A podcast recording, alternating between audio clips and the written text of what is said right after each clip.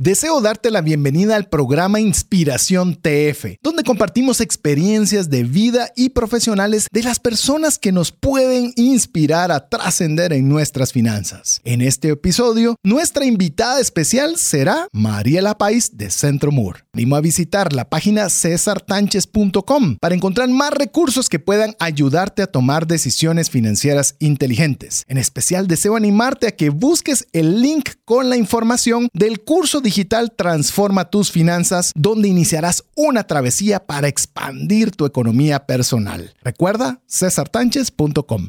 ¡Iniciamos! Comienza un espacio donde compartimos conocimientos y herramientas que te ayudarán a tomar decisiones financieras inteligentes.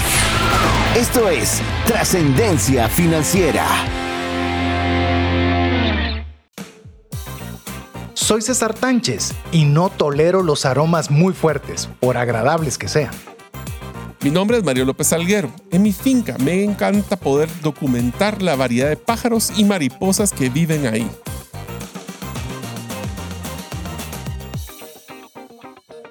Hola, te saluda César Tánchez y como siempre es un verdadero gusto poder compartir contigo un espacio más de trascendencia financiera, un espacio donde queremos compartirte conocimientos, herramientas e inspiración para que puedas tomar buenas decisiones financieras, para poder agradar a Dios con la buena administración de los recursos que nos permite tener para que podamos suplir las necesidades, deseos de nuestra familia, pero también que podamos tener más que suficiente para poder ayudar a una mano amiga que tanto necesite de nuestra ayuda. Así que te damos la cordial bienvenida. Es un gusto tenerte, recordarte que tienes la oportunidad de ser parte de la comunidad de trascendencia financiera escribiéndonos un mensaje al más 502 59 19 05 42, guardando ese número entre tus contactos. Pero eso es tan solo el paso inicial, porque el paso complementario e indispensable para ser parte de la comunidad de trascendencia financiera es que pongas en práctica el APC aprender, practicar y compartir. Así que te damos la cordial bienvenida, así como le doy la cordial bienvenida también a mi amigo coanfitrión Mario López Salguero, que siempre le gusta a él contar qué es lo que vamos a tratar en este programa. Así que, como siempre, te cedo la oportunidad. Muchísimas gracias, amigos. Es un gusto estar con ustedes en un programa más de trascendencia financiera. Como ustedes saben, nos encanta brindarles contenido de calidad, pero no solo nos gusta darles contenido para que trasciendan financieramente, sino que nos encanta poder brindarles inspiración para que ustedes comprendan de que el poder salir adelante no es un tema de simplemente ser pasivos, sino que requiere que tomemos acción. Y uno de los pues, programas que iniciamos, la veremos que es una serie, porque realmente es una serie de esos modelos donde estamos haciendo un pequeño refresco de una serie de contenido que ha sido denso nosotros nos gusta hacer ese refresh, que es una de las cosas que hemos hecho desde hace tiempo. Después hablamos de hablar, de crear el libro de trascendencia financiera y últimamente lanzamos un nuevo programa que vamos a poder hacer que se llama Inspiración Trascendencia Financiera. El primero que realizamos fue con Juan Francisco G de la empresa Visualiza y nos contaba cómo la esencia de la solidaridad era el factor número uno que eh, hacía diferente a la empresa con otras. Hoy también tenemos la oportunidad de entrevistar a una persona que pues voy a permitir que César lo la presente, ya se dieron cuenta que es mujer, y pues vamos a tratar de escuchar su historia y qué tal si nosotros nos identificamos con esos retos, con esos resultados, con las recomendaciones que nos van a dar y que ustedes se puedan inspirar para trascender financieramente. Así que bienvenidos. Así es, gracias Mario. Voy a tener el gusto de presentar a nuestra invitada eh, para este segmento, no, este segmento este programa que lo hemos denominado Inspiración TF, donde queremos que podamos tener invitados de lujo que nos puedan eh, contar sus experiencias de vida y nos generen, como bien lo decíamos en la introducción, esa inspiración para poder también nosotros eh, aprender de sus aciertos, aprender de sus desafíos para poder trascender en nuestras finanzas. Así que el día de hoy tengo la oportunidad de presentar a una persona que no solo es invitada, sino que también tengo el gusto de conocerle de buen tiempo atrás, de considerarla amiga de amiga personal y de la familia. Eh, les voy a contar eh, muy brevemente acerca de ella, pero antes voy a presentarle por su nombre y que ella pueda dirigirse a cada uno de ustedes. Y nuestra invitada del día de hoy es María La Pais, más conocido en el bajo mundo como My Pais. Muchas gracias Mario, muchas gracias César por la invitación. Feliz, realmente honrada de ser invitada de Inspiración TF. Em, gracias por abrir las puertas y por tan calurosa recepción. Súper, vamos a contarles brevemente algunos datos particulares de Mai, ya para comenzar a, preguntarle algunas, algunas preguntas que tenemos por aquí ya listas para tener esta conversación. Pero Mai es directora, de, directora de desarrollo del Centro MUR tiene más de 20 años de experiencia en implementar estrategias de comunicación corporativa e institucionales, también lo que son manejos de crisis, levantamiento de fondos y relaciones públicas. Fue directora de la oficina de Porta Novelli en Guatemala, también miembro de la junta directiva de World Vision y Ordinary Nurses, certificada como Fundraising Manager por la eh, University of Indiana. Y algo muy personal en nuestro caso es que fue la asesora de imagen de dos libros en los que tuve la oportunidad de escribir, uno hacerlo solo mi persona y la otra que lo hicimos con Mario. Así que la portada, contraportada, cómo debería ser el prólogo, cómo debería ser la introducción y demás, fue asesoría de Mai, de los libros más rápido y más lejos en sus finanzas y 10 razones para invertir en criptomonedas y 5 para no hacerlo. Antes de que tenga, de que entremos ¿Cómo fue ese tema de cómo nos, nos quitó la introducción típica y normal y cotidiana que teníamos para nuestro libro de criptomonedas, Mario? fue bien interesante porque nosotros pensando escribir una introducción tradicional donde hacíamos el preámbulo del contenido, donde íbamos... Y Mike nunca se, nunca se me va a olvidar que nos dijo, pues ¿Qué tal si dejan de hacer algo tradicional y se ponen a hacer algo creativo? ¿Qué tal si los conocen las personas a ustedes como personas antes de que se pongan a hablar de un contenido que posiblemente era muy técnico, aunque lo tratamos de reducir a una versión que cualquier persona pudiera manejar? Y recuerdo que fue la discusión, bueno, de cómo, cuáles eran los, los, los temas o las situaciones donde más representaban nuestra relación como amistad y como socios. Y así nació la introducción de nuestro libro. Entre otro montón de comentarios y recomendaciones que nos hizo. Eh, que todos fueron bien agradecidos. Así que si usted quiere todo lo que es manejo de imagen, eh, lo que quiere formas, formatos de comunicación y demás, pues obviamente hoy va a estar la persona experta. Así que no sé si me faltó algo o algo más que quieras tú añadir, May, eh, contándonos un poquito de tu persona. Bueno, gracias chicos. Eh, siempre tengo una opinión. soy apasionada de la comunicación y soy amante de Guatemala. Entonces, todo lo que sea pro Guate, todo lo que sea eh, dar a conocer lo bueno que tiene Guate, todo lo que sea desarrollo, positivismo, comunidad, es lo que apoyo. Así que gracias por la oportunidad también por abrir. Bueno, también soy apasionada de los libros. Eh, de manera que en este, en este par de proyectos, pues ha sido un, honor poder colaborar con ustedes. Y creo que también soy, me puedo describir como una persona sencilla. Y ahí está el poder de la comunicación, en la sencillez, en llevarlo a la mínima expresión y que no importa quién sea nuestra audiencia, lo pueda escuchar para que pueda entonces adoptarlo, internalizarlo y ser parte de la comunidad. Y te quiero contar que Mai también está muy familiarizada con los enneagramas, así que ¿por qué no nos, nos contás qué enneagrama sos? Me gustaría empezar. Y si usted no sabe qué es enneagrama, le animamos a que escuche la serie completa que hicimos de enneagramas, busca en trascendencia financiera y ahí va a encontrar. Pero contanos qué enneagrama sos, porque sos tan fan de ello y cuál es tu enneagrama. Bueno, mi descubrimiento del enneagrama fue, bueno, curiosamente soy también gemela, al igual que la esposa de César, y... Eh, mi gemela y su esposo estaban recibiendo terapia matrimonial y fue su terapeuta el que los llevó. Y después, bueno, ahorita cumplen 25 años de casados. Llevaban esto a haber sido hace como unos 20 años, 20 años de pelearse de cómo poner los platos en la lavadora de platos. es más, lo vi justo ahorita en Instagram. Mi hermana, bueno, mi cuñado como que fuera un arquitecto escandinavo, ¿sí? Y mi hermana como que fuera un un mapache en drogas. Entonces sí lo vemos así. Y realmente cuando yo vi el cambio en la dinámica de su relación a raíz del enneagrama, dije, yo necesito esto.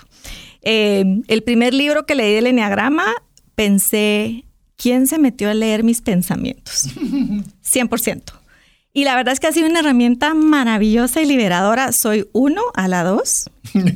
Uno, Uno a la, uno a la dos. Ajá. Eh, perfectionist o reformer, como ustedes le quieran llamar. perfeccionista. ajá. Perfeccionista, sí. Y realmente creo que por eso ha sido tan eh, bien empatado mi trabajo profesional con mis habilidades personales. Disfruto organizar ideas, disfruto organizar palabras, disfruto encontrar claridad y orden en todo cuanto, cuanto necesita claridad y orden. Ahora lo hago con respeto y con consideración. Antes del enneagrama me pasaba llevando con la planadora a todos, pero creo que ha sido una herramienta fantástica. Genial. Así que perfeccionista, ¿te suena que conozcas a más de alguien que pueda estar en el perfeccionista? Sí, alguien como mi esposa, creo yo que también la conozco muy bien. Lo interesante que eh, Mike mencionas es que no se trata de conocer el enneagrama o la personalidad, agarrémoslo como un tipo de general de las otras personas. Es como, porque las personas no cambian. Lo que tenemos que hacer nosotros es adecuar nuestra personalidad para primero no frustrarnos, enojarnos o que nos dé un derrame, sino que nosotros vamos modificando y comprendiendo que existen opciones, que existen diferentes personalidades y así pues creamos una sinergia y no nos frustramos porque ¿por qué él no lo hizo como yo quería? Pues porque no es igual que yo. Así que así es como empezamos a hablar y es importante conocerlos. El Así de es. nosotros, el de la pareja y el de los equipos. Sin duda. Vos sos cuatro, ¿verdad? Yo soy el Eh, optimista. Sí, pero no me recuerdo qué número era. Creo que era el 7. Ahorita lo siete. busco. Bueno, Siete es el perfeccionista. No, el 1 no, era. el uno. El uno es, per- perdón, siete es- sí, es el perfeccionista, el uno, perdón. Sí. Ah, sí. Así es. Así que bueno, bueno, ya veo, tenemos que repasar todavía que nuevamente esos, esos episodios que hicimos sobre Enneagrama, pero creo que era una buena forma de poder ingresar. Me gustaría un poco, eh, Mai, si nos podrías compartir un poco eh, cuál es tu, qué es lo que ocupa tu día a día, a qué es lo que te dedicas, que nos cuentes un poquito cuál es tu actividad y en lo que te desarrollas para que te puedan conocer un poquito más. Sí, pues em, actualmente trabajo en Centro MUR. Centro MUR es un centro quirúrgico pediátrico. Es el mejor hospital pediátrico de Guatemala. ¿Por qué es el mejor hospital pediátrico de Guatemala? Porque recibimos a grupos de cirujanos pediátricos de Estados Unidos en su mayoría, quienes vienen a operar gratuitamente a niños y niñas sin recursos o sin acceso a salud de calidad. Eh, y no necesariamente es gente que no solo no puede cubrir el costo de una cirugía, es que a veces no tenemos esa especialidad pediátrica en Guatemala o no tenemos las suturas que se necesitan para ese tipo de cirugía. Tal vez porque son muy específicas y muy extrañas. Exactamente. Sí. Son muy específicas, sobre todo, por ejemplo, en temas de cirugía plástica. A Guatemala no traen todas esas suturas. Entonces, aunque yo tuviera el acceso a, obviamente, estas personas tienen otro tipo de, de capacidades, de entrenamiento y de instrumentos que también los traen ellos. Entonces, todos los servicios adentro del Centro MUR son sin costo para el paciente. Y es un sistema manejado o, mejor dicho, impulsado por voluntarios. Los médicos de Estados Unidos son voluntarios, los médicos guatemaltecos que hacen la preevaluación y el seguimiento son voluntarios. Hay voluntarios que nos ayudan a servir alimentos, hay voluntarios que nos ayudan a traducir a los médicos y en ese proceso de transformar vidas y de traer un sí a muchas familias que han recibido no, pues es sumamente gratificante. Tal vez una pregunta que quisiera solo hacerte, May, es ¿cuáles son las cirugías o los procedimientos más comunes que hacen en el Centro MUR? Los que hacemos son los que no son considerados una emergencia para el Sistema Nacional de Salud, los que son cirugías electivas. Entonces, este tipo de cirugías, si alguien paga X, tiene derecho a estas, pero cuando los niños tienen de 0 a 7 años. Y usualmente la lista de espera es de 7 años. Entonces, O sea, primero lo básicamente- alcanza la lista que Exactamente, tenerlo. primero lo alcanza la lista. Estaba viendo estadísticas que el Hospital San Juan de Dios, por ejemplo, tiene un 3000% de ocupación en camas en cirugía pediátrica. De manera que si uno tiene suerte, consigue una cama para recibir este tipo de cirugías. Entonces es fantástico colaborar en Centro MUR porque realmente hacemos algo que no pueden encontrar en otro lugar en Guatemala. Y no solo eso, sino que también los medicamentos son gratuitos. Y el seguimiento hasta que el caso se da por concluido, porque hay cirugías que necesitan varios pasos, o hasta que el niño se le da de alta. Pero dame ejemplos. Es que cuando hablamos de ver, electivas, hablar- no, no es algo que las personas identifiquen para poder saber si tienen a un hijo que pudiera tener esta Por necesidad. ejemplo, una hernia. Hernia en el estómago, en el Inguinal, intestino. en el estómago, en el intestino. Un niño puede vivir con eso, sí, es riesgoso, altamente riesgoso, pero no es una emergencia. Por ejemplo, una cirugía del labio paladar hendido. Mm. Sí, obviamente el niño no se va a poder comunicar, además de ser discriminado, obviamente, por su apariencia. Eh, ahorita justo tenemos una jornada de otorrino, amígdalas y adenoides, tubitos en los oídos. ¿Qué sucede cuando un niño es sometido a antibiótico durante mucho tiempo? Se vuelve resistente y la infección busca otros lugares, como los huesos, donde alojarse, y posiblemente eso en el futuro puede evolucionar a cáncer. Entonces son cirugías muy pequeñas, vemos entre comillas, ¿verdad? Eh, por ejemplo, un testículo no descendido o por ejemplo una traqueostomía que, que por un accidente la tuvo pero no le pudieron cerrar la traqueostomía en el hospital. Y lo que hacemos básicamente es generar o darles la oportunidad a los niños para que sean ciudadanos productivos en el futuro que puedan optar a ser emprendedores, a tener un trabajo, asistir a la escuela, niños que nacen con un dedito de más en el pie, que no pueden usar un zapato y sueñan con jugar foot. Y es simple y sencillamente que les quiten ese dedito extra con el que nacieron o que les separen deditos que vienen pegados. Y también atendemos casos de fracturas, por ejemplo, mal pegadas, brazos torcidos. Entonces, la calidad de vida cambia drásticamente, no solo para el niño, sino también para la familia. Creo que le dan una oportunidad para poder tener, cumplir un sueño, que es seguir adelante. Exactamente, un sueño. A ver, yo estoy con esto, estoy anotando ya varias subpreguntas de lo que ya mencionó Mai. Eh, por ejemplo, eh, con el tema del voluntariado, que Sí. hay un, llamemos, hay un equipo que es un equipo staff. Así y es. adicional al equipo staff, eh, hay un equipo de voluntarios Sí, en los cuales me siento muy contento de decir que nuestra familia está involucrada como parte del voluntariado. Eh, mi esposa con mucha mayor frecuencia ha ido a pintar, eh, a, a ordenar sacos de alimentos, bueno, una serie de cosas de la cual nos sentimos muy contentos. Y es la primera tarea que yo quiero poner. No poníamos tareas en Inspiración TF, así que vamos a poner tarea.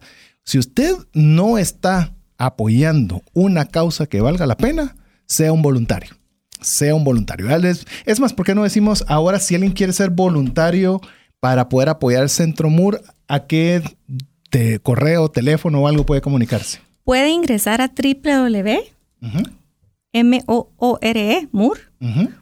.org.gt, diagonal voluntario, o en la página web de MUR dice sé voluntario.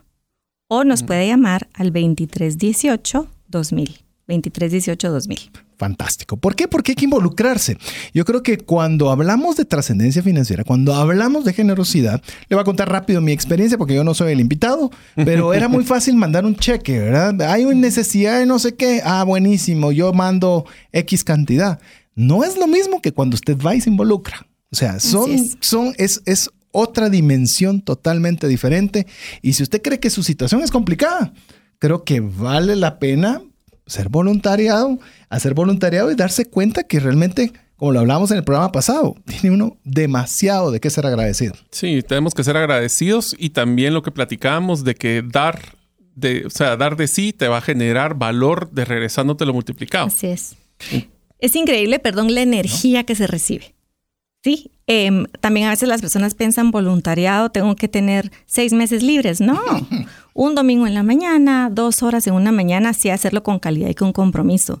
Yo creo que la riqueza del voluntariado está en conocer gente maravillosa, guatemaltecos como nosotros, que no ha tenido las oportunidades que nosotros tenemos. Y algo que me encanta en Centro Mur es que tratamos a la gente con dignidad y vemos la oportunidad de aprender de ellos a través del servicio. Así que miren, les puedo contar historias maravillosas. o Danos sea, una, danos una, bueno, danos una. eh, les puedo contar, obviamente, como soy un- una comelona también, fan No, de la no, no. comida. Y buena comelona. O sea, si usted quiere así consejos de buena gastronomía, Estoy a punto de lanzar mi lista de restaurantes recomendados. Em, por ejemplo, familias que hace cuatro años les operamos a su hijo y nos mandan checas de Shela a cada rato. O una familia que tuvo una cirugía de ortopedia hace muchos años, no podía pagar nada y en cuanto ellos más, ellos son emprendedores, venden trajes típicos. Mes a mes los depositan 200 quetzales Wow. como parte del compromiso, ¿verdad? Em, justo ayer estábamos compartiendo con un voluntario que lo operamos hace nueve años de su tráquea. Él viajó a Estados Unidos con el grupo porque necesitaba una cirugía seria.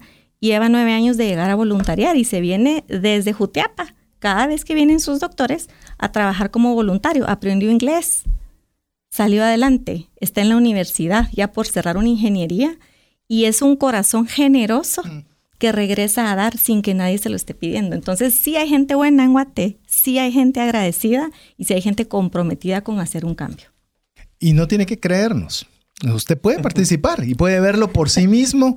En, esta, en este caso soy juez y parte porque sí eh, hemos tenido la oportunidad de estar de cerca con este hermoso movimiento en el cual quisiera, Mike, tal vez que nos pudieras contar un poco con el tema de Centro Moore, eh, porque es bien interesante saber quién lo fundó y conocer un poco la historia, ¿verdad? De, de quién está detrás de esta iniciativa y añadirle que nos digas desde cuándo está, porque sería bueno que nuestros amigos también conocieran. Claro que sí. Centro Mur abrió las puertas en el 2011.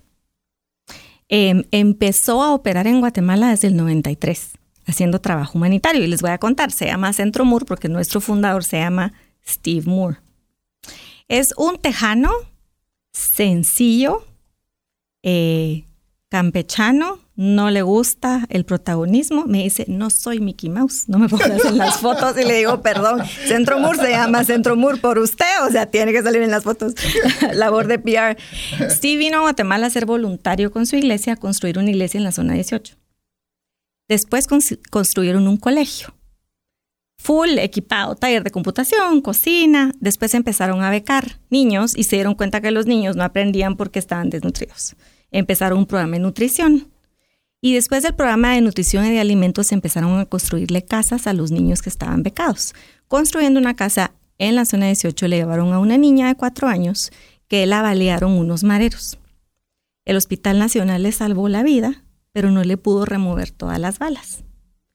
Y tenía particularmente, además de que su torso estaba totalmente destruido, una bala alojada en, ¿cómo se dice? El joint de la cadera, en la articulación, la articulación de la cadera.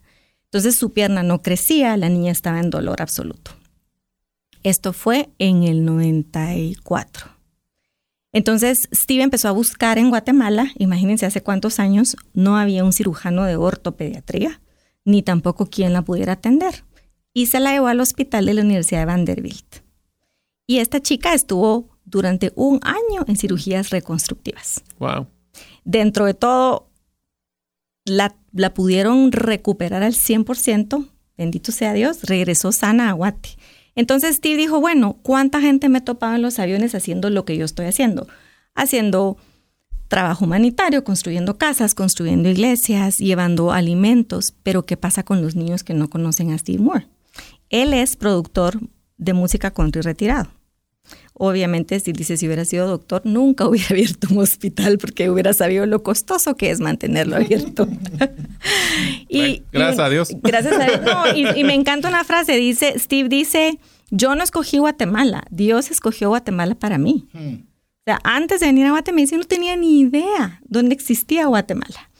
Bueno, entonces, luego de que muchas personas conocieron a esta niña que se llama Ana, ya sea una jovencita, eh, los mismos doctores que operaron a Ana empezaron a venir alquilando hospitales pequeñitos, tristemente, enfrentando corrupción en nuestro país, hasta que se decidió establecer la fundación y comprar un hospital que estaba abandonado. Curiosamente, el hospital perteneció a la primera mujer ginecólogo maya de Guatemala. Wow. Que vivía, buena historia, en el extranjero. Por internet. Dice Steve que estaba en el aeropuerto, buscando en Internet, eran los principios de Internet donde vio la propiedad, se empezó a negociar y dijo, bueno, vamos a pintar el lugar.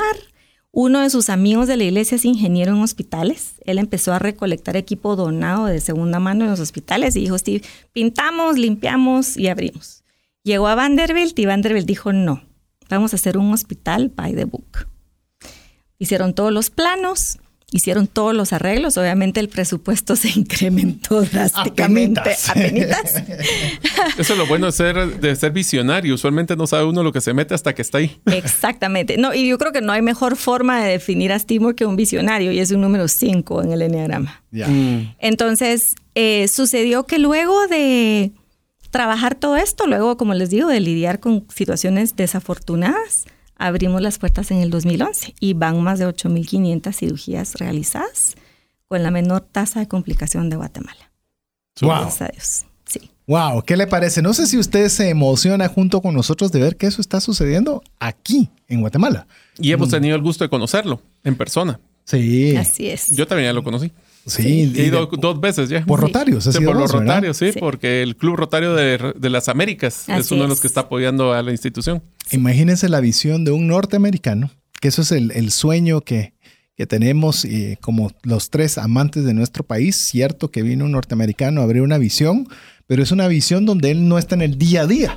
De decir, ok, guatemaltecos, los voy a apoyar, les voy a dar la visión, pero ustedes son los que tienen que agarrar el machete, el asadón eh, y a comenzar a hacer lo necesario para poder apoyar a su misma gente. Y nos sorprendería la cantidad de personas que vienen a Guatemala a hacer lo que hizo el señor Moore. Así es. Seguro. O sea, no es el único. No. Así es, y queremos eh, ahondar más porque si usted se está emocionando con el tema de cómo estos proyectos pueden ser capaces de cambiar la vida de las personas y usted puede ser parte también siendo un voluntario en estas actividades. Eh, mire, eso sí le voy a decir. Le voy a decir a, a- a Mike que dé nuevamente los datos si usted quiere ser voluntario. Pero quiero decir algo, agárrese. Porque me ha puesto en unas situaciones ligeramente comprometidas, mi estimada Mike. Así lo tira uno al agua, lo saca uno del área del confort y sálvese quien pueda. Así que sí, con esa, Hago con esa exposición. que César nos donó su tiempo como maestro de ceremonias en una cena de recaudación de fondos y fue la primera subasta cantada que hizo en su vida. Es fue correcto. un éxito rotundo, así que Y no a la eso cantó. me refiero. ¿Te puedes imaginar haciendo una subasta? En mi vida había hecho una subasta en un salón absolutamente lleno. ¿Y qué tengo? Sí, ¿Qué tengo? Sí, ¿qué, te- qué me da Así 110? es. ¿Qué me da 110? ¿Qué me da 120? Olvídate, fue emocionante. Pero bueno, May, antes de ir a nuestra primera pausa, si Sí. puedes dar nuevamente, si las perso- alguna persona quisiera apuntarse como voluntaria, participando con su tiempo, con sus recursos o ambas. Así es, 2318-2000 es el teléfono y el sitio web es www.mur.org.gt, m-o-o-r-e.org.gt. Fantástico. Vamos a mensajes mientras usted eh, escucha mensajes. Bueno, vamos a ir a mensajes mientras usted escribe o llama a cualquiera de estos datos para poder ser un voluntario en Centro Mur. Regresamos en breve. Si llegara a fallecer la persona que lleva el ingreso al hogar, ¿se tendrían los recursos económicos para poder seguir adelante? Si la respuesta es no, el seguro de vida es algo imprescindible a contratar. Adquiere un seguro de vida de bajo costo que te devuelva todo lo aportado en 20 años. Cotiza el tuyo al WhatsApp más 502 5995 4444. ¿Sabías que según Employee Financial Wellness, un empleado ocupa más de 144 horas laborales al año lidiando con problemas personales de dinero? Mejora la productividad de tu empresa proporcionándole a tu equipo educación financiera. Solicita una propuesta al WhatsApp más 502 5919 0542. Si el contenido de este programa te genera valor, compártelo en tus redes sociales. Trascendencia financiera. Queremos agradecer cada uno de los mensajes. Si no tuvo oportunidad de anotar dónde usted puede apuntarse para ser un voluntario en Centro Mur, eh, escríbanos WhatsApp más 502 59 19 05 42 y ahí le vamos a compartir cada uno de los datos. Ah, recuerde que aquí hacemos APC, aprendemos, practicamos y compartimos, y así que estamos aprendiendo ahora las experiencias, pero también hemos tenido la oportunidad los tres, May de una forma directa y nosotros de forma más eventual, de poder colaborar como voluntarios en esta hermosa institución. Y usted le estamos ahora compartiendo para que si usted quiere, no nos deje divertirnos solos. Únase usted también a poder sacar esas sonrisas, literalmente sonrisas. Pero, eh, Mike, quería hacerte una pregunta. Toda, digamos, la visión Sí. se ve fantástica, el, el- el propósito es genial. Pero una pregunta, ¿por qué tú laboras ahí? ¿Por qué laboro ahí? Mm, esa es una buena pregunta. Yo soy fiel creyente en Dios y creo que la vida me ha llevado a través de un camino de reco- recopilar herramientas para poderlo poner al servicio de Guatemala. Siempre he sido voluntaria en muchas causas, desde siempre. Em, pero lo que me encanta de Centro MUR es que es un problema resuelto en el corto plazo. Eh, he sido voluntaria en, en, temas de desarrollo comunitario que lleva 15 años un proceso, en temas de inclusión de mujeres que es un proceso legal y es un proceso institucional. Pero el tema de salud es tan sencillo como que un papá pueda esperar a que venga el médico, se le opera el niño y se acaba el tema. A veces, por ejemplo, solo con liberarle unos tendones a un niño que tenga una parálisis cerebral, le permite a la mamá sentarlo en una silla y salir a vender. Mm. Y eso le cambió la vida. Entonces, por eso me, apasiona. ¿Cómo llegué ahí? Llegué por un amigo del colegio. Saludos, Pedro Hugo, si nos escucha. Em, y muy divertidamente me senté con Steve y me dijo, necesito que me ayudes a recaudar fondos. Y le dije con todo gusto, pero no se entiende lo que hacen en el hospital. Obviamente yo le había hecho como una auditoría a sus materiales y me dice, ¿cómo me vas a decir eso? Y le digo, si la gente no entiende qué hace el hospital, ¿cómo se van a sumar a apoyarlo? Y es tan poderoso lo que se hace. Em, salí de esa reunión y dije, no me van a dar el trabajo. Antes de llegar a mi casa he tenido una llamada, dice Steve que regrese, por favor. Y ha sido un camino ya de casi seis años eh, donde he aprendido muchísimo, donde he tenido el privilegio de conocer a gente maravillosa y donde he sido testigo de la transformación de vidas. Em, ver bebés chiquititos de apenas cuatro libras con labio paladar hendido que ni siquiera pueden alimentarse bien, entrar a nuestro programa de nutrición. Y tres años más tarde, verlos entrar a consulta corriendo como Juan por su casa completamente sanos, a veces hasta más altos que sus hermanos mayores, simple y sencillamente por el hecho de nutrición. Eh, escuchar la historia de Mateo con su mamá, que su mamá después de estar, hicimos las cuentas y la señora llegó 131 veces durante tres años puntualmente a sus citas mensuales de peso y talla, de preevaluación y de pre y post cirugía. Y la señora llegó a la conclusión. La señora solo tenía grado de secretaria y el esposo es un albañil, viven en Chinautla. Dijo, quiero ser trabajadora social. Y con dos hijos, el esposo la apoya en lo que ella estudia en la U, porque ella quiere replicar lo que hicimos con Mateo. Se dio cuenta el poder del servicio y el poder de la mujer. Entonces no solo es el tema de ver a Mateo totalmente sano, encima es un guapo, así que dan ganas como de apretarle los cachetitos, que no lo hago por respeto, pero bueno, sino que ver también cómo las dinámicas de la familia cambian a la hora de estar expuestos con gente que, que da un buen mensaje, decir sí, sí hay una solución para el problema. Y ver también el compromiso del amor de los papás, eso me impresiona. Conocí también una señora que vive en la zona 21, que su hijo nació con microcefalia y con labio paladar. Le operamos el labio, que es la primera cirugía que se hace antes del año, y para hacerle la segunda cirugía del paladar tiene que pasar un año, pero necesita una resonancia magnética. Tenemos una alianza con Techniscan y hacen el 80% de descuento. Significaba que la señora necesitaba mil quetzales.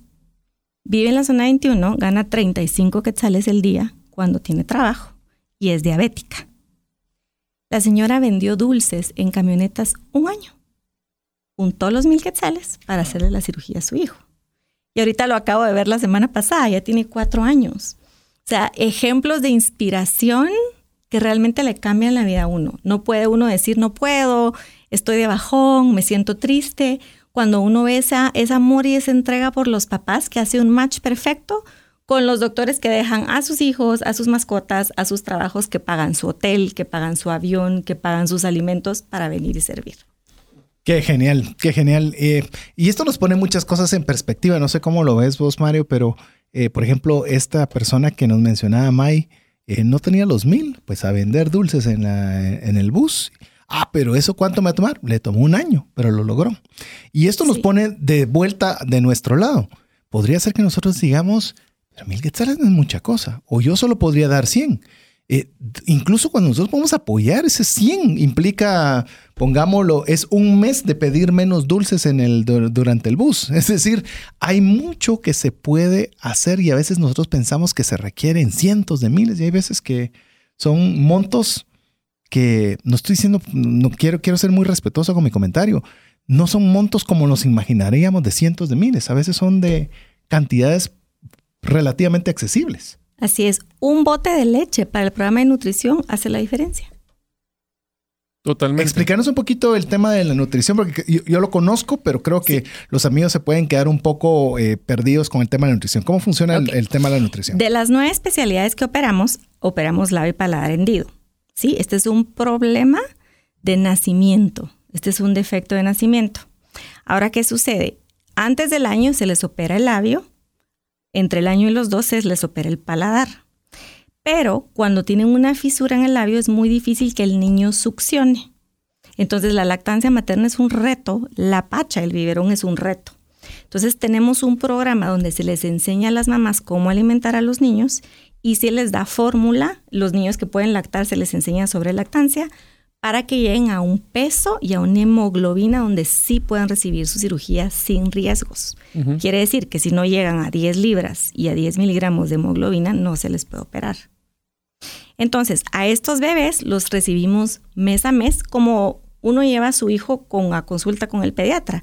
Y quiero decirles, amigos, o sea, la gente no tiene acceso ni siquiera a un pediatra. Ah, sí.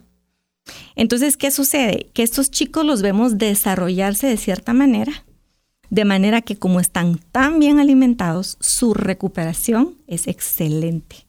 No hay complicación. Les quiero contar que también trabajamos de la mano con Casa Ronald McDonald y recibimos a niños de los 22 departamentos. Se quedan hospedados ahí con su mamá. Sí son niños que vienen de em, diferentes partes donde no hablan español y, por ejemplo, usualmente solo el esposo habla español y la mamá o la esposa habla idioma maya, se pueden quedar con su esposo o a veces traen personas de la municipalidad que los ayudan, etcétera, etcétera. Em, pero el tema es que podemos ver a estos niños entrar desnutridos con bajo peso en riesgo y salir como parte de un proceso hacia la sanidad. Te diría de que una de las cosas interesantes que mencionas con tu trabajo específicamente es el hecho de que le hemos platicado anteriormente en el programa de que existen dos tipos de salarios. El salario emocional, que creo que tienes un superávit bien interesante ahí contigo, y el salario, pues, el, financiero. Ahora, una de las cosas que nos hemos dado cuenta y eh, pues va a sonar mucho a, la historia que nos toca vivir muchas veces en proyectos rotarios es que es llegar a este punto. Estamos ahorita viendo la parte de la punta del iceberg. Se mira así como que está muy bonito, que ahorita tenemos ya campañas y hay muchos retos. Ya vamos a hablar de las necesidades que todavía no se han cubierto. Pero ¿por qué no me cuentas cuáles han sido los principales retos que ha tenido el Centro Moore en su, en su tiempo y cómo los han logrado sobrepasar? Miren, Steve Moore, gracias a Dios, parte de su enagrama es que es una persona determinada y en buen chapín diríamos tercos. De lo contrario, hubiera dejado tirada la toalla. Les quiero contar que antes de abrir el hospital, el gobierno de turno tuvo guardado, slash, eh, no sé cómo se puede decir, almacenado todo el equipo del hospital porque se querían quedar con una parte de y querían mordida. Y Steve dijo, no, se atrasó dos años por el tema de corrupción. Ahí no sé cómo él no dejó tirar la toalla, ¿verdad? Yo creo que lo hubiera hecho personalmente porque no tolero el tema de la corrupción. No se cedió, pero tuvo la paciencia. Eh, otro de los retos más grandes ha sido el tema de la confianza, porque al ser doctores del extranjero, a veces personas piensan que son estudiantes que vienen a practicar, o las personas del interior piensan que uno se quiere robar a los niños. Tristemente, obviamente, nuestro conflicto armado y todo el tema de adopciones irregulares dejaron esa narrativa en muchos. Por eso es que trabajamos súper de la mano con municipalidades, con iglesias, con ONGs, con clubes rotarios que nos refieren a otros pacientes. El 68% de los pacientes viene referido por un papá que ya operó a su hijo. Mm. Que básicamente los llevan de la mano. Mire, tenemos unas historias impresionantes. Nunca se me olvida el papá de Rebeca. Primera vez que salía de su aldea en Huehuetenango hacia la cabecera. Sale a la cabecera, se encuentra un paisano y le dice, disculpe, ¿dónde tomo una camioneta a Guatemala? ¿Por qué? Le dice, primera vez que va, van a operar a mi niña. Y le dice, yo lo llevo. Va a su camioneta, lo trae de Huehuetenango, lo lleva a la sexta calle de la zona 1 y se regresa a Huehuetenango. Ah. O sea, dice uno, tienen que haber ángeles. de una u otra manera. Entonces, han habido retos para Steve. Y el tema de la sostenibilidad, de ahí de mi entrenamiento con la Universidad de Indiana, creo que es el mayor. el tema de abrir un hospital, y curiosamente estuvimos sentados con algunas personas que estaban hablando de ese tema, abrir un hospital no es tan difícil como mantenerlo abierto con la calidad de servicio que se tiene. Muchas personas han dicho, ¿por qué no cobran? Y sí, sí le pedimos una donación a los papás. Algunos nos traen aguacates, algunos nos traen desechables, otros pagan 3 mil quetzales por una cirugía que precio de mercado hubiera sido 200 mil quetzales. Sí, todo es bienvenido. Pero ¿qué sucede? Hay gente que no tiene.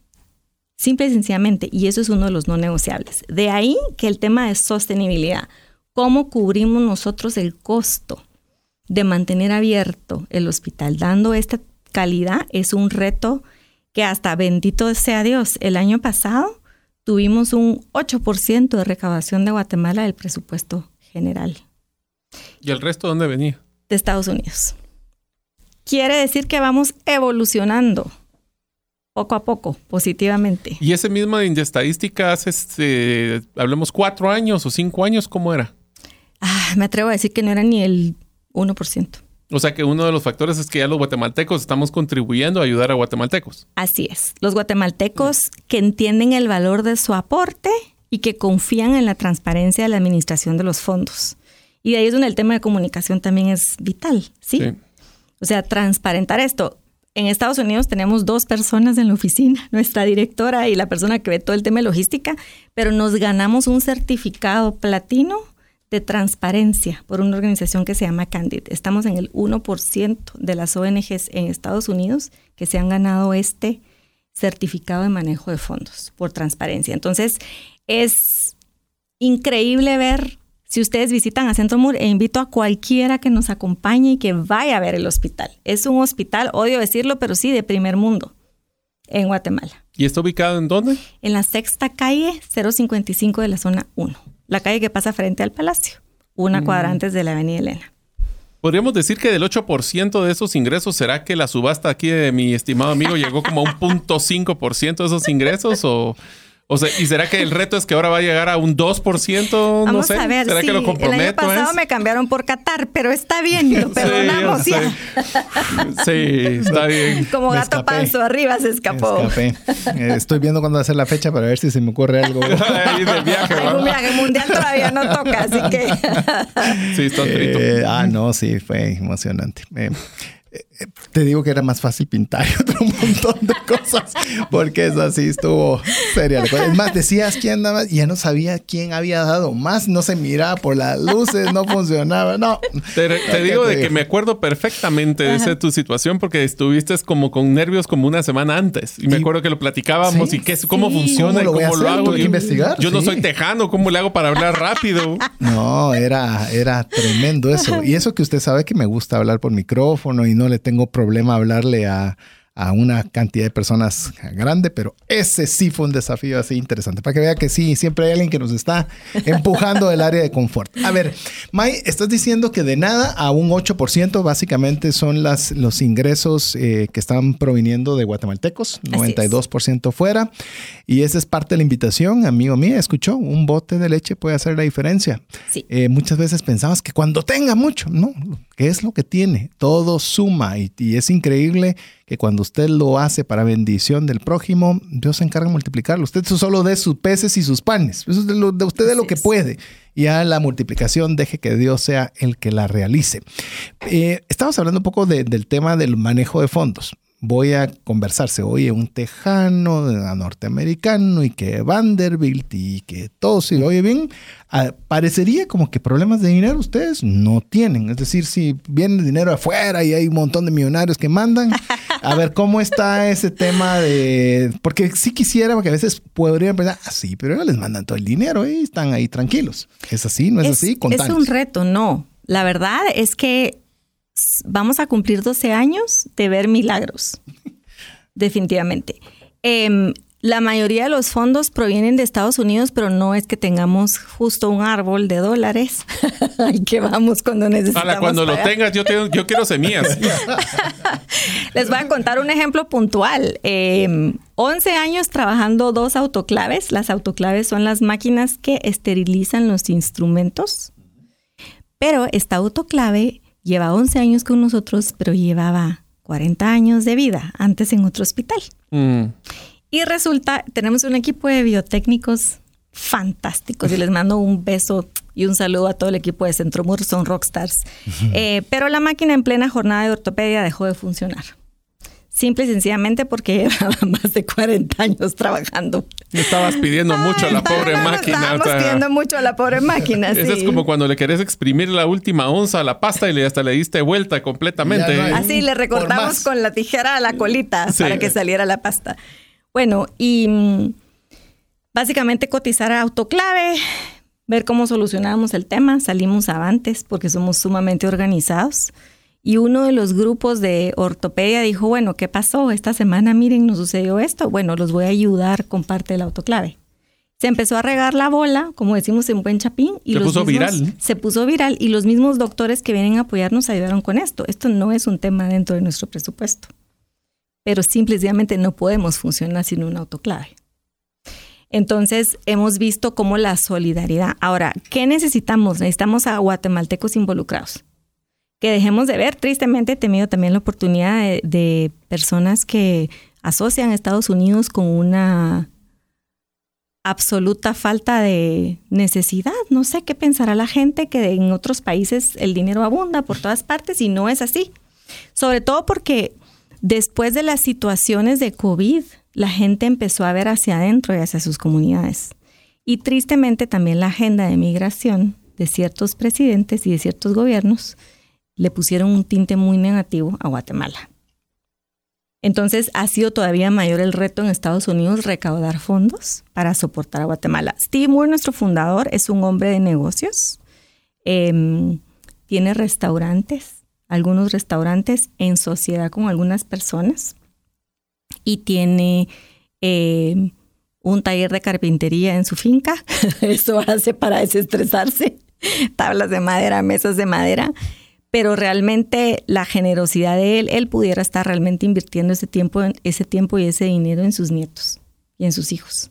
Pero tiene un corazón y una visión por Guatemala que realmente a uno como guatemalteco lo compromete a servir y a involucrarse. Que eso me, hace pensar, May, que estamos, voy a poner en contexto, casi nunca mencionamos fecha para que el podcast, cuando la persona lo oye en, diferido, sea temporal, pero para poder hacer la pregunta tengo que mencionar una fecha. Decir en el 2023. Sí. Guatemala, Estados Unidos, Estados Unidos principalmente y el mundo consecuentemente está pasando una crisis financiera como nunca antes visto. Así es.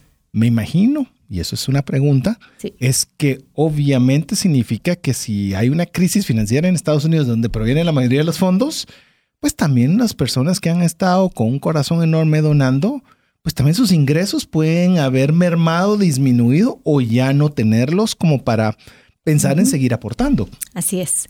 Por eso es que también yo le apuesto a los jóvenes y a los proyectos, a la gente que puede empezar a involucrarse como voluntario, conocer realmente cómo se administran los fondos, cuál es el impacto y en el futuro ir ayudando poco a poco. O sea, 100 quetzales sí hacen la diferencia mil quetzales sí hacen la diferencia. Un bote de leche sí hace la diferencia para gente que realmente está comprometida con la calidad en Guatemala. Entonces, em, creo también que a diferencia de generaciones mayores, de los millennials para adelante, están más sensibles los jóvenes al tema de voluntariado y al tema de tomar en sus manos los problemas y buscar una solución. ¿Sí? Son mucho más involucrados mientras más jóvenes los veo más comprometidos con la causa.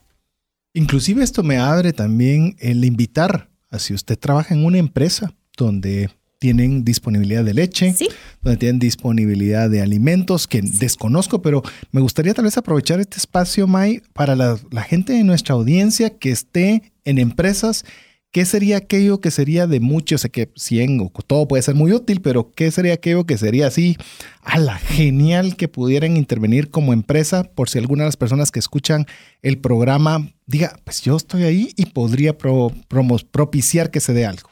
Sí, podemos recibir donaciones en efectivo o donaciones en especie. Igual hacemos todo by the book, como dicen los gringos, toda nuestra papelería legal en, orden eh, ante la SAT, etcétera. En el tema de productos en especie, alimentos, les voy a poner dos ejemplos puntuales. Em, los almuerzos para los papás que están esperando que operen a su hijo. ¿Sí? Se operan más o menos en jornada 30 niños diarios. Eh, almuerzo y cena. Proveer los alimentos para eso. Por ejemplo, medicamentos pediátricos. Y si es bien importante, tenemos un protocolo de donaciones, perdón que hable en inglés, pero diría Steve, don't give Jesus crap. O sea, si van a hacer una donación, que sea medicamento de calidad, que, que sea realmente lo que usted le daría a su hijo. Sí, tristemente a veces las personas piensan que dar es dar lo que tengo roto, destruido, a punto de vencer en mi casa. Eso no lo recibimos, ¿sí? Sino que tratamos a los niños con, con esto. Medicamentos, como les digo, alimentos. Eh, estamos ahí en la búsqueda de paneles solares para bajar la cuenta de la electricidad, Mm. porque el tema de la electricidad, trabajando los aires acondicionados, las máquinas de anestesia, la planta es un montón de dinero. Entonces, este tipo de cosas pueden hacer la diferencia. Mm. Fantástico. O sea que si ustedes tienen una empresa y quieren apoyar con sus programas de responsabilidad social empresarial, ¿qué tal que mejor poder hacerlo en un lugar, primero donde va a tener la transparencia y donde va a tener el impacto? Mi recomendación, tal vez ahí, May, es algo interesante. Como no sé si te he contado que yo estuve, tuve la oportunidad de participar en recursos humanos en el mundo corporativo por más de 15 años. Sí. Y una de las cosas que a mí me gustó mucho es que el- las personas aportan y sienten que son útiles al momento de que ellos hacen algo tangible con un proyecto. El tema de voluntariado es sumamente interesante y el voluntariado no so- y tal vez mi pregunta es qué tipo de voluntariado pueden hacer, pero lo interesante para las empresas es si ustedes quieren tener un programa de retención donde la persona no solo va por el salario, sino que mira que hay un propósito superior a solo hacerle ganar dinero a los accionistas, es donde ellos van a tener ese tipo de vo- voluntariado, le va a ayudar a generar ese- esa propuesta de valor diferenciada. Eh, nosotros mirábamos el voluntariado y específicamente el programa de responsabilidad social empresarial más como un programa de retención, más que como algo de dar. Eh, o de, y, y me, me voy a meter en problemas otra vez, pero siempre lo digo a cada rato. ¿ves?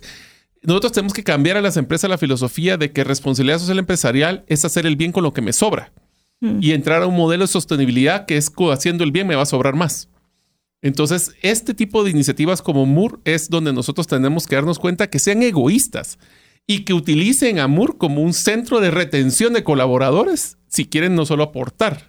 Y es más, si dentro de los colaboradores hay gente que no tiene acceso a un cirujano pediátrico de calidad, Ahí lo pueden- van a poder hacer. Por supuesto, se les puede, apo- se les puede in- incluir al niño en el programa, en el sistema. Hago la aclaración, no le damos cola a nadie. Seguimos todo en orden.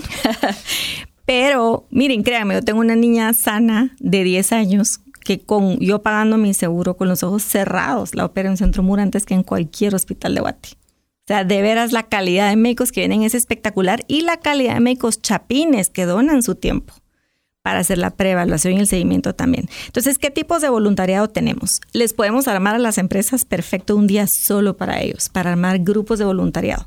¿Cómo funciona nuestro modelo? Nuestro modelo es que tenemos todo el año clínicas y en semana de jornada tenemos cirugías. La semana de jornada empieza el sábado, donde aterriza el grupo, y el domingo hacemos una evaluación presencial. Algunos de los pacientes ya han sido evaluados virtualmente. La tecnología nos ha favorecido muchísimo.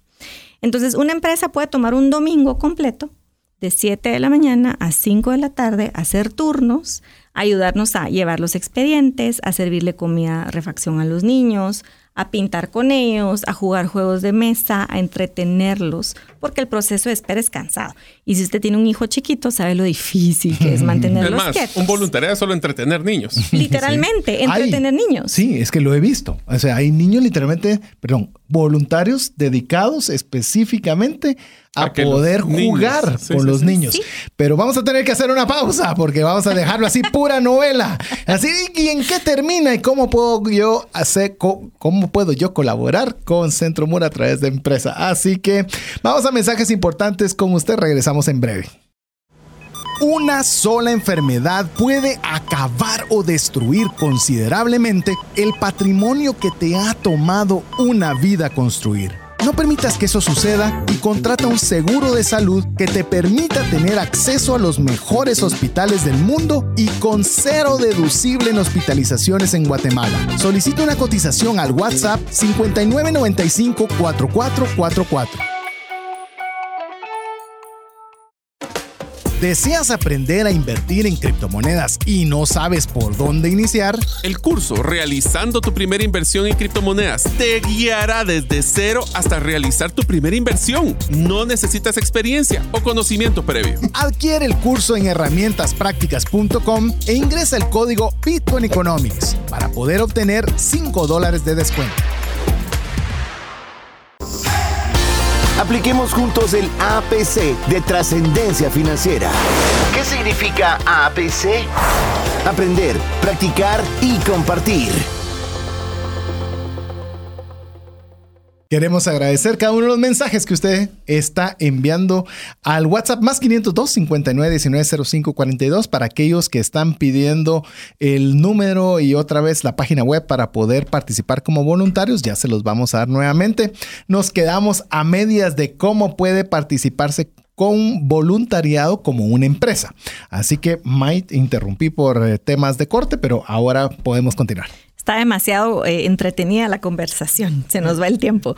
¿Cómo, puede, ¿Cómo puedo participar o colaborar con un programa de voluntariado como empresa? Pues podemos involucrar a su personal, como les digo, asignándoles un domingo de jornada o una semana de jornada. Quiere decir que la jornada empieza el domingo y luego operamos de lunes a viernes.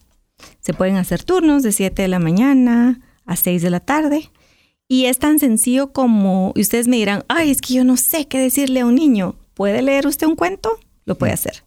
¿Puede inflar un globo? Lo puede hacer. ¿Puede armar un rompecabezas? Lo puede hacer. O sea, se trata de hacerle la experiencia en el niño en el hospital cómoda. A veces solo sostener a un chiquito en lo que su mamá va al baño hace la diferencia. Mm. O servir cafecito, o servir atol, o repartir una galletita. Eh, hace la diferencia. Hemos tenido experiencias fabulosas. Tuve a unas eh, chicas de EPS de la USAC de diseño que hicieron un juego, un tablero de cómo, cómo cuidar del yeso después de una cirugía de ortopedia. Y esa fue su mm. idea de voluntariado, sentar a los niños preadolescentes y adolescentes a pierdo un turno si se me si se me moja el yeso y así, o sea, usaron su habilidad profesional para explicar un concepto médico y hacerlo divertido para los niños. Entonces, oportunidad también hay de voluntariado profesional. Por ejemplo, un saludo a Josué, que nos hace nuestro sitio web hermoso, www.mur.org.gt, o gente como César, que nos ayudó con el tema de la subasta, que no lo voy a volver a mencionar. Entonces, opciones Pensé que ya no me iba a volver a invitar. Estuve a punto de decir yes.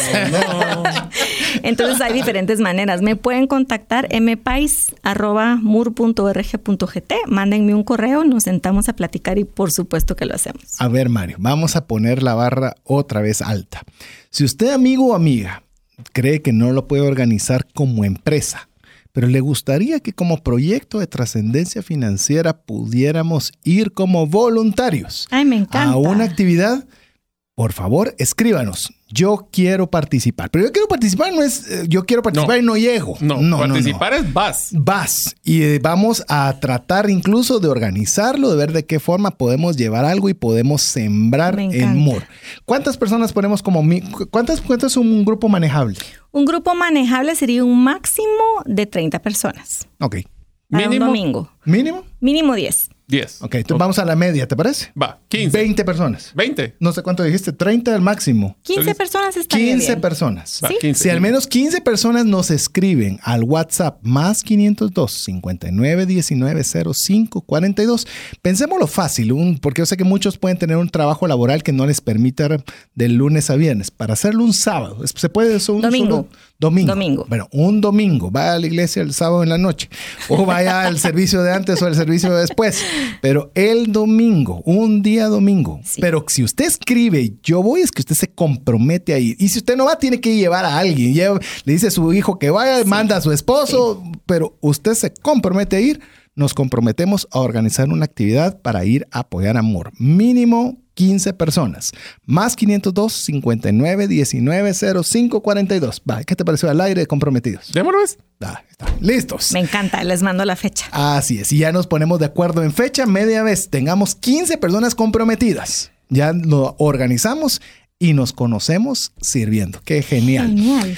A ver, May, eh, ¿cómo les fue en pandemia? Obviamente es algo que a todos nos cambió el formato. Ustedes Sí. particularmente, ¿cómo, le- ¿cómo les fue en ese momento tan difícil? Bueno, pandemia, les cuento que el grupo de Colorado de ortopedia estuvo yéndose de Guate el día antes que cerraran el aeropuerto. Y regresaron a Colorado para que sus hospitales los metieran en cuarentena. Ah, sí, porque estuvieron en el exterior. Porque es estuvieron cierto. en el exterior. Entonces no solo dejan de per- dejaron de percibir plata por venir a servir a guatemaltecos, sino que cuando regresaron los tuvieron aislados, porque todavía no se sabía. Bueno, ¿qué sucedió en pandemia? Eh, fue una, una etapa bien difícil, sumamente difícil. No habían aeropuertos, no habían hoteles. Cuando se empezó a abrir, empezamos a averiguar qué pasaba si alguno de nuestros doctores enfermaba. Los hospitales locales nos pedían un depósito de 10 mil dólares básico para ingresar a alguien. No se tenía claro el tema de vacunas. Fue un tema horrible, pero podemos ver la providencia divina en medio. Les cuento qué sucedió.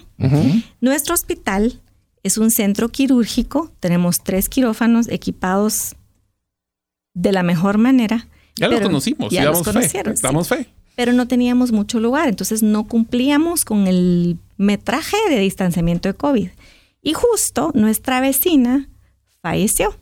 La señora falleció de edad, pero le había dejado a sus sobrinos el deseo de que nosotros usáramos su casa. Llega pandemia, podíamos nosotros circular como hospital, no podían llegar los pacientes. Esta señora fallece, nos habla el sobrino, nos dice, usen la casa. La casa nunca había recibido mantenimiento. Uy. Entonces, mientras que estábamos cerrados, la mitad del equipo, bajando videos de YouTube, resanó e instaló piso, cosa que nunca habían hecho. Resanaron, construyeron paredes, instalaron, o sea, realmente son lo máximo. Y la otra mitad del equipo, lo que sucedió es, como les comenté, uno de los papás del programa de nutrición, arriesgándose a irse preso, porque se acuerdan que uno no podía circular, llegó a tocarnos la puerta y nos dijo, no tengo leche para mi hijo, no tengo comida para mi familia. Hicimos cooperacha en los que estábamos ahí y lo que surgió de ahí fue un proyecto de costal de comidas que se llaman costales de esperanza.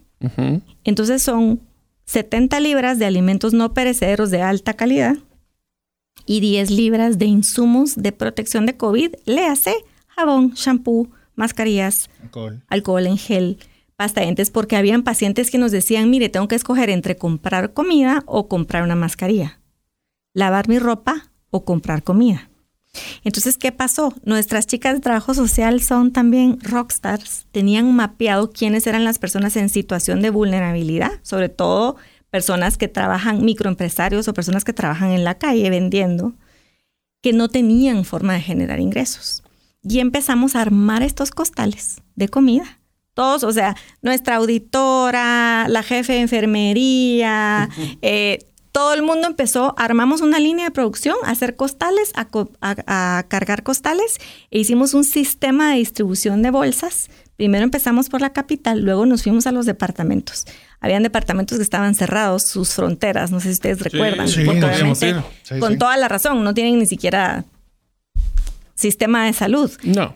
Y repartimos comida, más de 54 mil libras de alimentos. ¡Wow! A la fecha, el año pasado distribuimos 19.500 libras de alimentos, más lo de los insumos de COVID.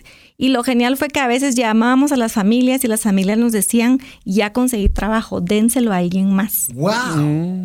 No le robaban la oportunidad. Miren, ha sido un privilegio ver a la gente levantarse y salir adelante también. Esa es solidaridad. Eso es solidaridad. Entonces, ¿a qué nos dedicamos?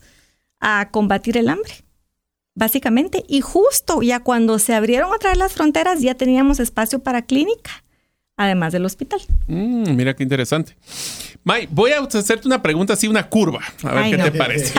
Otra subasta. No, no. Bueno, Ah, te- espérate, espérate. Por ahí va, por ahí va. Hagamos, quiero, quiero que nos cuentes, porque esto nos le va a ayudar a todo. Acuérdate que este es un tema de finanzas personales y también ayuda a las instituciones. Quiero que hagamos y hagas el ejercicio con nosotros de ¿Cómo es que hacen ustedes su presupuesto anual? Pero más interesante, o sea, eso lo puedes hacer rapidito y lo que quiero es que te pongas a pensar es que cada año, obviamente, suben los costos. Sí. Todos los años. Entonces, es. todos los años hay que buscar nuevas oportunidades para poder fondear, como ahora va a ser dos subastas César en vez de una.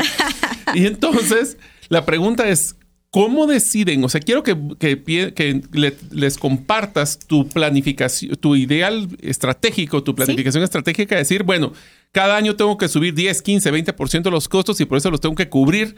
¿De dónde los saco? Eso nos encantaría que también las personas entendieran cómo una institución sin fines de lucro, que igual tiene que cubrir sus costos, maneja su presupuesto. Considero que la forma de manejar el presupuesto es que no se desperdicia ni un quetzal. Ok. O sea, todos tenemos una mentalidad hacia el ahorro, definitivamente. Uh -huh. eh, ¿Cómo administramos el presupuesto? Lo hacemos con sumo cuidado, reevaluando y cuestionando todo lo del año anterior. Nunca Casi hacemos, que ese presupuesto va a cero. Literalmente. Nunca hacemos un copy-paste uh -huh. de un presupuesto. Siempre uh -huh. se ve cómo. Por ejemplo, el año pasado se hizo el análisis de si se sacaba una certificación, por ejemplo, para darle mantenimiento a X máquinas versus contratar a un técnico trimestralmente que las llevara a reparar, a darle mantenimiento. Entonces son estas maneras pequeñitas que realmente van sumando al final del día para ver el tema del presupuesto. ¿Cuánto cuesta hacer una de estas jornadas? Les quiero contar que somos tan eficientes en el tema del manejo de los recursos que el costo de cada jornada es de 30 mil dólares. Versus el cuánto sería una promedio. En promedio 70 cirugías. No, pero el costo, o sea, dices que es eficiente ese monto, pero en promedio sería que dos veces, tres veces ese valor. En promedio en Estados Unidos, ¿Sí? eh, con ese costo harían tres cirugías. En vez de 70. En, en, en vez de 70, sin el medicamento y sin las citas de seguimiento. Yeah. Te fuiste muy conservadora. Sí. Ahora yo que manejo los números también de medicina internacional, súper sí. conservadora. Quizás una. Quizás una. Pero Quizás entonces, una. solo para, para regresar a la pregunta, sí. May. Lo primero que hacen ustedes es definir su impacto.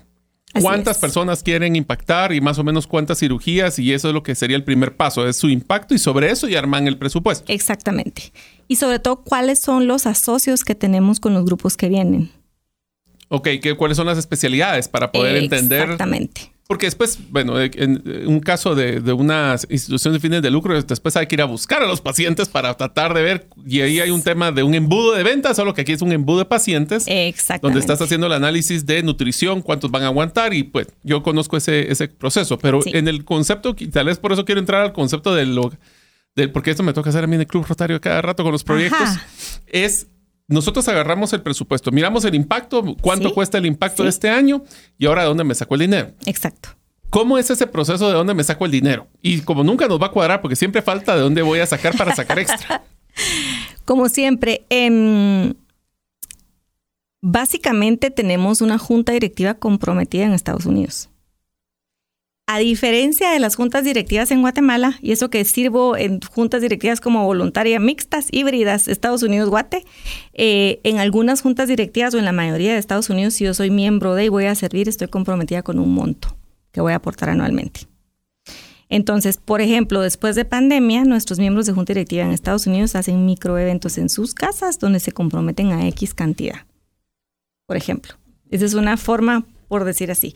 Otra cosa muy importante es ver el tema de las fechas de reducción de impuestos en Estados Unidos.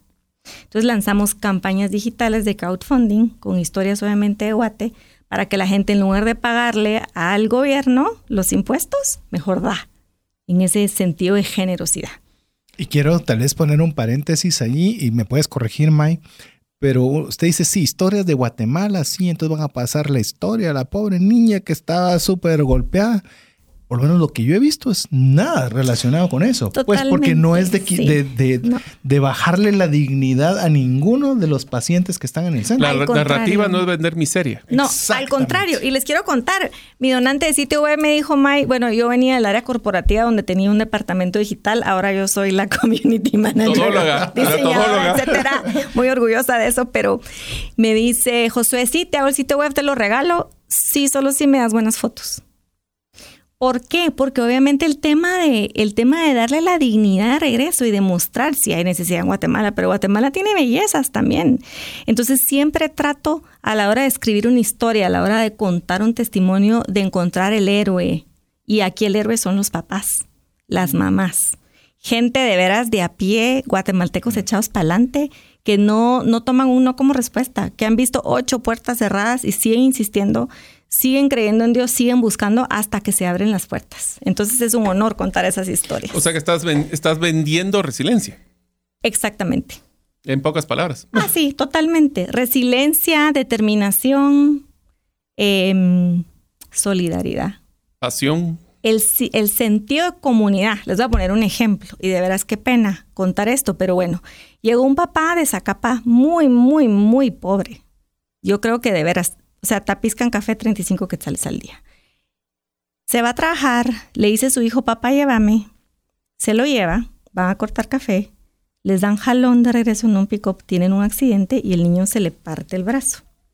Lo llevan al hospital nacional, operan al niño y le pegan el brazo al revés. Porque los vi, se los digo, uno no se puede inventar eso. Cuando el papá se da cuenta y dice, señor, el codo está para el otro lado, le dice la persona, si usted hace algo al respecto, yo lo voy a denunciar por trabajo infantil porque su hijo está cortando café. O sea, amenazado, no solo... Amenazado. Wow. Una de las enfermeras del hospital oyó la conversación y le habló de nosotros. Cuando el señor me contó la historia, yo lloraba con él. Yo soy rechiona, nada más que no puedo con esto, pero, pero lloraba el agradecimiento de la oportunidad. Yo lloraba un poco de la cólera, les soy sincera, porque mi, mi, sentido de justicia me salió así, ¡ah! 100%. Pero mm, sí, o sea, es gente increíble. Es gente increíble la que conocemos en Centro Muro. Sí. Y especialmente, como dicen los papás. Mm. Yo, yo quisiera preguntarte, eh, Mai, eh, obviamente hemos girado mucho alrededor de, Centro Mur y con una razón obvia. Eh, el trabajar en una institución con un enfoque, me, iba a decir social, pero ni siquiera social, humano, tan humano, ¿ha cambiado tu forma de, ver el dinero de forma personal? Totalmente. Siempre, bueno, yo crecí en una familia donde siempre fuimos voluntarios de todo, siempre servimos a Guate, crecí conociendo Guate. Eh, mis papás tenían la filosofía de que antes de sacarme al extranjero teníamos que conocer los 22 departamentos y así fue. Entonces sí crecí con la ventaja de tener mis pies bien ubicados en la realidad. Pero también me doy cuenta cuál es el propósito de la riqueza. Cuando la riqueza trae trascendencia, y les diré, o sea, los cirujanos que recibimos es gente de un nivel socioeconómico muy alto, pero uno no puede evitar de ver esa generosidad de una manera increíble en ellos. Igual, al salir de la jornada se pueden ir a su casa en Grecia o a esquiar a los Alpes suizos no importa, pero están año tras año viendo a los niños con el mismo amor. Entonces creo que el propósito de la riqueza cobra sentido cuando uno ve la trascendencia y el impacto que puede generar en alguien. Ya veo por qué tenemos en inspiración temas de trascendencia. ¿Por qué se llama el programa Trascendencia Financiera? Y si te recuerdas, Mario, en el programa anterior vimos mucho sobre esta temática, porque a veces eh, comentábamos en el programa anterior, May, pues, solo para que tú tengas el contexto, de que se confunde humildad con la cantidad de recursos. No. Y es totalmente, es, falsa, es mal utilizada la palabra humildad para referirse a, recursos, porque hay personas que tienen pocos recursos que son humildes, como hay personas que tienen muchos recursos y son humildes, que como les digo, he tenido la oportunidad de estar en ciertas ocasiones acompañando en estas jornadas. Y si usted me pregunta de las personas que yo he visto, que usted me dijera, ala, pero yo se notaba que eran de recursos muy altos. Pues, se podrían mm. haber perdido entre todos los que estaban ahí. Totalmente. No sé, o sea, no podía uno establecer que tenían esa cantidad de recursos porque se mezclaban perfectamente entre cualquiera de los participantes. Yo creo que si nosotros tenemos más de un par de zapatos, somos privilegiados. Así de sencillo. Y el hecho de ser guatemaltecos y estar de este lado del micrófono y estar del lado del closet de escoger cuál de los zapatos me pongo, trae o conlleva una responsabilidad también. Y aún en el tema del gasto conlleva la responsabilidad. En mi caso personal no es si puedo o si no puedo. es que me da contexto de cuál puede ser el propósito de esa plata. Entonces, eh, es una manera revolucionaria de ver la vida cuando me doy cuenta que no necesito nada más que salud y la paz de Dios para salir adelante. Pero también cuando puedo disfrutar de lo que Dios me da para ayudar a las personas, además de pasar un momento genial con mi familia. Que mencionaste el tema de Dios, ¿cómo has visto el, eh, eh, a Dios en la ecuación de tanto de lo que tú haces como el Centro Amor? Miren, historias sobrenaturales como, mire, señor, yo no sabía qué hacer. Mi hijo fue a comprar unos tamales y venía envuelto en una página de nuestro diario que nos donaron, by the way, y ahí estaba el anuncio. O sea, explíquenme ustedes eso. O sea, y se viene desde la aldea con el anuncio de nuestro diario manchada de grasa tamal hasta que llega la recepción de Centro Mur. O sea, realmente no se puede dejar de ver lo sobrenatural. Obviamente somos una organización de base de fe cristiana, creemos en Jesús, no importa cómo practiquemos la fe en Cristo, pero respetamos a todas las creencias. Vienen equipos de mormones, vienen equipos de judíos, vienen ateos, vienen cualquier preferencia o cualquier eh, estilo de vida. Una vez respeten obviamente nuestra creencia, pero creo que mm, muchos de los doctores al terminar la jornada les cuento así, detrás de cámara les hacemos un videíto con las fotos de los niños, les agradecemos. Y la mayoría de ellos lo que dicen es, yo puedo sentir en este país a Dios de una manera diferente. Segunda cosa que les impresiona es la resiliencia de los niños guatemaltecos. Hmm. Porque dicen, todos los grupos dicen lo mismo, o sea, estos niños están hechos de titanio. Pero lo que más les impresiona es la gratitud. ¿Ah, sí? Dice, estamos acostumbrados a tratar con niños, y no sé cómo decir el término, entitled. O sea... Que se creen que lo merecen. Que creen que lo merecen todo. Y aquí te agradecen por todo. Y por ejemplo, tenemos, nos, nos donaron la jornada pasada una máquina de ultrasonido para canalizar. Entonces, en lugar de estar apoyando a un niño, pasan el ultrasonido, encuentran la vena y a la primera los canalizan, por ejemplo. Pero son niños que están acostumbrados no a esa tecnología, sino que a pasar realmente un... A que los pinchen un montón. A que los pinchen un montón. Y son agradecidos y felices. Entonces, el ver también la reacción en ellos lo llena uno de orgullo de decir, wow, tal vez no tendremos un sistema de salud ni una respuesta para los niños, pero tenemos una calidad de gente impresionante. Qué bueno. Yo quisiera, May, ya en estos últimos minutos que pudieras eh, hacer alguna invitación. Hemos estado haciendo varias. Y le recuerdo, usted tiene una invitación directa en la cual tanto Mario como su servidor vamos a estar presentes si al menos hay 15 personas comprometidas. No que pongo que sí voy y no voy. Y no endosando a alguien más. Pues, endóselo. Pero tiene que haber las 15 personas ofrecidas, tienen que estar. Y voy a aumentar el reto. Y si usted no se compromete a voluntariar, comprométase a no hablar mal de Guate ni el sistema de salud de Guate por un año. Genial. Ah, este, ahí vamos a tener ah. bastantes que se van a apuntar, vamos a tener que hacer por grupos. No, tiene que llegar también. Tiene que ser los dos, no es en ah, vez sí, de. Sí, no se vale. Ambas cosas son, son obligatorias. Más 502 59 19 05 42. Diga, yo me apunto y voy. Y, y, quiero que ponga y voy, porque no quiero que solo vaya a poner y me apunte. Después, ahí sí ya nos tomamos un café no, no, no, no. Eso también es muy guatemalteco, pero en esta, si hay 15 al menos, organizamos la actividad para ir a Mur. Recuerda, va a ser un día domingo.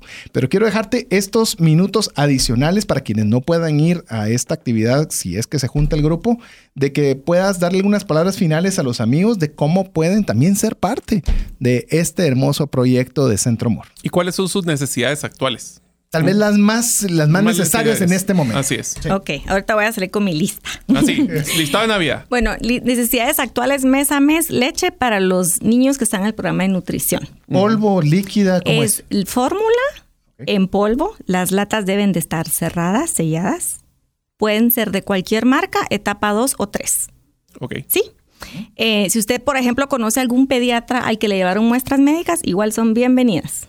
¿Verdad? Toda vez no esté vencido ni abierto el empaque. Ok, esa sería una de nuestras necesidades. Eh, la segunda necesidad sería el tema de ayuda con medicamentos pediátricos, ¿verdad? Nosotros podemos mandar un listado, si usted trabaja en alguna empresa donde vendan medicamentos, podemos mandarles un listado y nos pueden hacer una donación y eso lo que haría es recortar nuestro presupuesto. Así es como vemos el tema de las donaciones en especie, cómo nos ayudaría a recortar el presupuesto. Y luego pueden hacer aportes recurrentes en nuestra página web, 100 quetzales, 120 quetzales al mes. Eh, como parte del donativo para nuestro funcionamiento de jornadas. ¿Qué cubre esto? Esto cubre, por ejemplo, un tratamiento analgésico para un niño. Mm.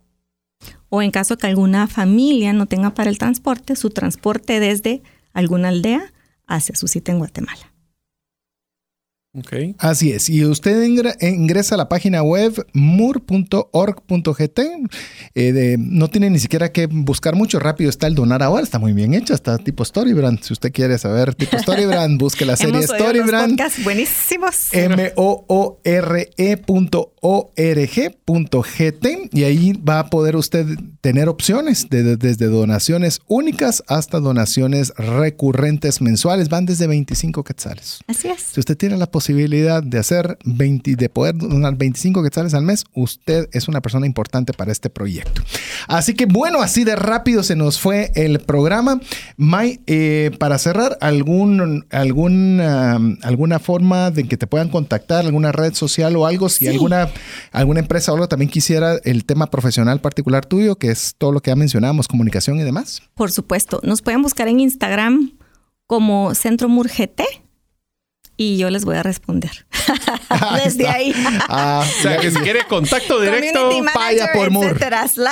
Vaya por Mur. Así que, pues. May, muchas gracias por haber estado con nosotros. por la un verdadero gusto tenerte. Mario, como siempre, un placer. Muchísimas gracias, amigos. ¿Se dieron cuenta de cómo van encajando todos los episodios que nosotros buscamos? Pues estábamos hablando de generosidad, como dijo Salomón en el último Trascendencia Financiera y el libro de Trascendencia Financiera. Hoy estamos evidenciando de que no solo es una buena estrategia para poder demostrar el valor de la generosidad, sino que también puede ser un modelo de retención para colaboradores. Así que si ustedes quieren contribuir, los invitamos a que lo hagan ya. Así es, así que eh, queremos agradecerle el favor de su audiencia eh, a nombre de My Pais, a nombre de Mario López Alguero. Jeff en los controles, su servidor César Tánchez, esperando que el programa haya sido de ayuda, de bendición y ahora voy a añadir una más, e inspiración. Así que queremos eh, poder contar con usted la próxima semana, si así Dios lo permite. Mientras eso sucede, que Dios te bendiga. Muchas gracias. Si el contenido de este programa te genera valor, compártelo en tus redes sociales. Trascendencia financiera. Esta es una producción de iRadios Guatemala Centroamérica.